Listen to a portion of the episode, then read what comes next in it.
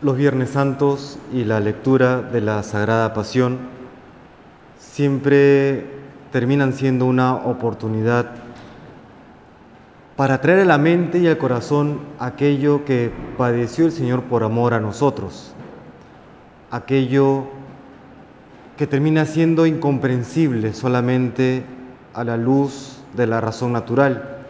Por eso dice San Pablo que es una necedad y un escándalo para los judíos y para los gentiles. Debe siempre sobrecogernos la lectura de la pasión, la meditación de la pasión, porque en ella el Señor está manifestando su amor por todos y cada uno de nosotros, un amor inmerecido. Ya sería una carga fuerte para cada uno de nosotros el saber que le debemos la vida a alguien. Me contaba una persona que en la época del terrorismo a su esposa la quisieron secuestrar y otra persona dio su vida por, por su esposa. Se ofreció para intercambiar eh, como víctima del secuestro. No secuestraron a su esposa, secuestraron a esta persona y esta persona terminó siendo asesinada por los terroristas. Esta persona que intercambió la vida por la esposa de esta persona era un sacerdote.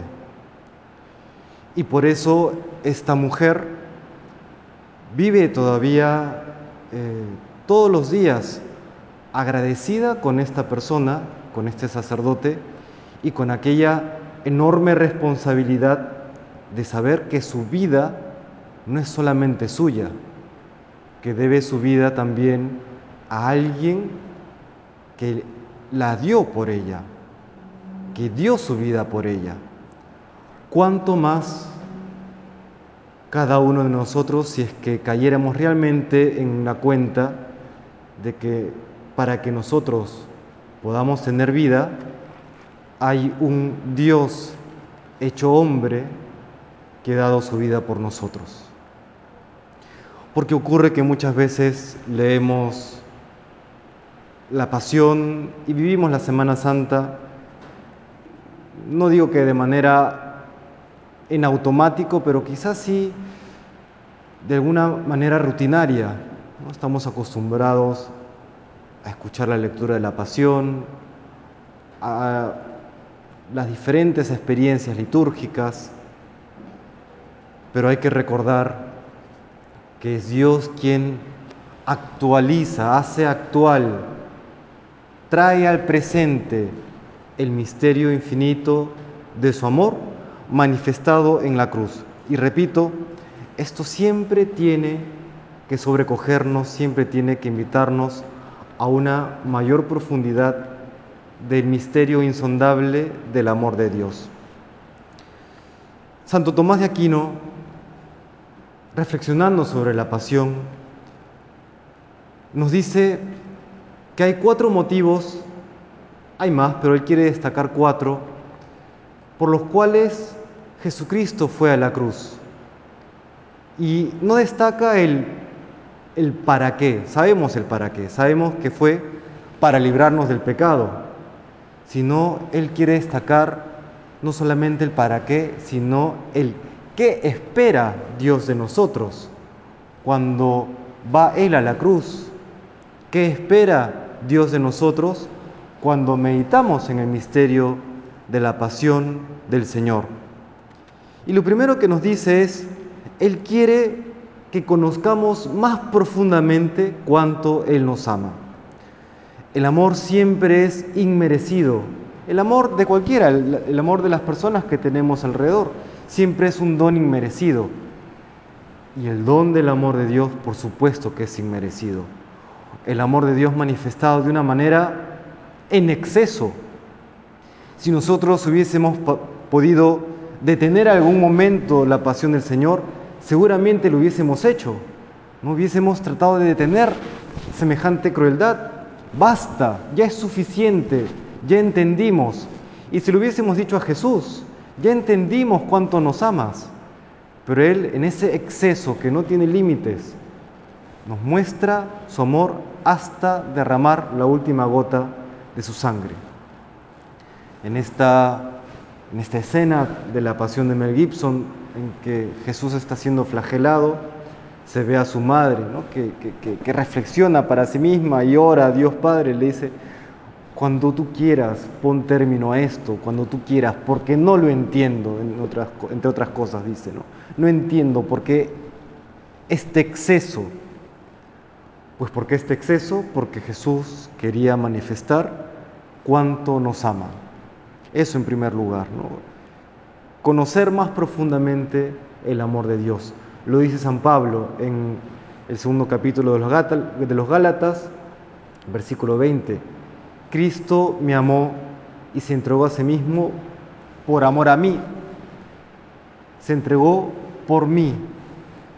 No es un se entregó en abstracto a la humanidad, es un se entregó por mí, por ti, por cada uno.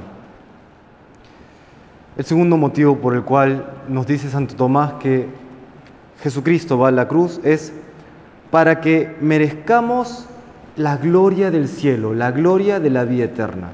No solamente el librarnos del pecado, sino también merecer la gloria eterna, que por supuesto que por naturaleza no merecemos. Pero Jesucristo ha querido no solamente saldar nuestra deuda del pecado, sino en sobreabundar para que podamos merecer el cielo. Él nos merece el cielo, no nosotros, sino que Él nos merece el cielo. San Agustín lo decía de la siguiente manera, ha ocurrido un admirable intercambio nosotros le dimos a Él el poder de morir y Él nos dará el poder vivir. Jesucristo siendo Dios, por ser Dios no puede morir, pero por compartir nuestra naturaleza humana, recién ahí puede morir. ¿Para qué? Para que a través de esa muerte, Él, con su resurrección, vincule la muerte a la vida eterna. Admirable intercambio, dirá San Agustín. Tercer motivo, Jesucristo va a la cruz para que comprendamos más profundamente lo que es el pecado y para que luchemos todos los días para conservarnos libres del pecado. Es un misterio para contemplar. A veces pensamos que el pecado es, en el peor de los casos, un acto malo, que lo es, es un acto malo, pero no es solamente un acto malo, es el rechazo del amor de Dios. Y ese rechazo, esa ruptura, esa separación con el amor de Dios, lleva a Jesucristo a la cruz.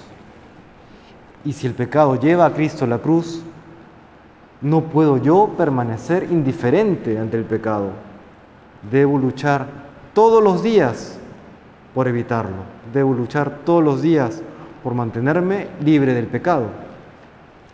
Pero eso se entiende desde esta dimensión lo que muchos santos decían.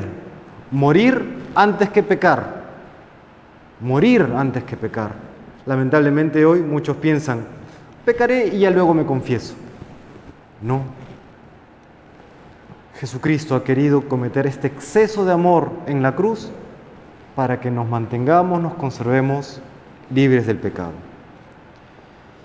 Y el último punto es, Jesucristo va a la cruz para que le siguiéramos, para que le siguiéramos en la vía de virtud, que dice Santo Tomás también que en la cruz podemos encontrar todas las virtudes la paciencia, la humildad, la fortaleza, la generosidad.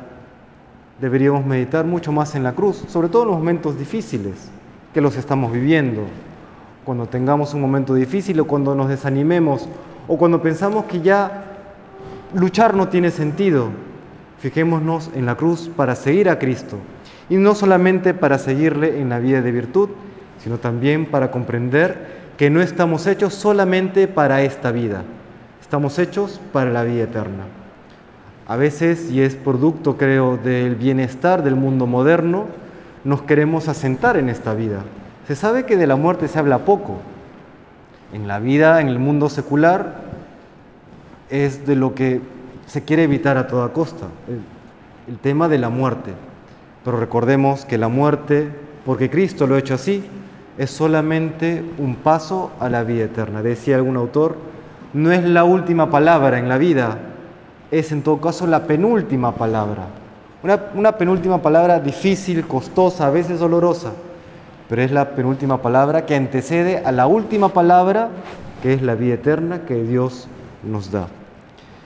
Le pedimos hoy al Señor que nos permita profundizar en el misterio de su amor, en el misterio del infinito amor manifestado en la cruz y que podamos así corresponderle con todas nuestras vidas. Que el Señor nos bendiga.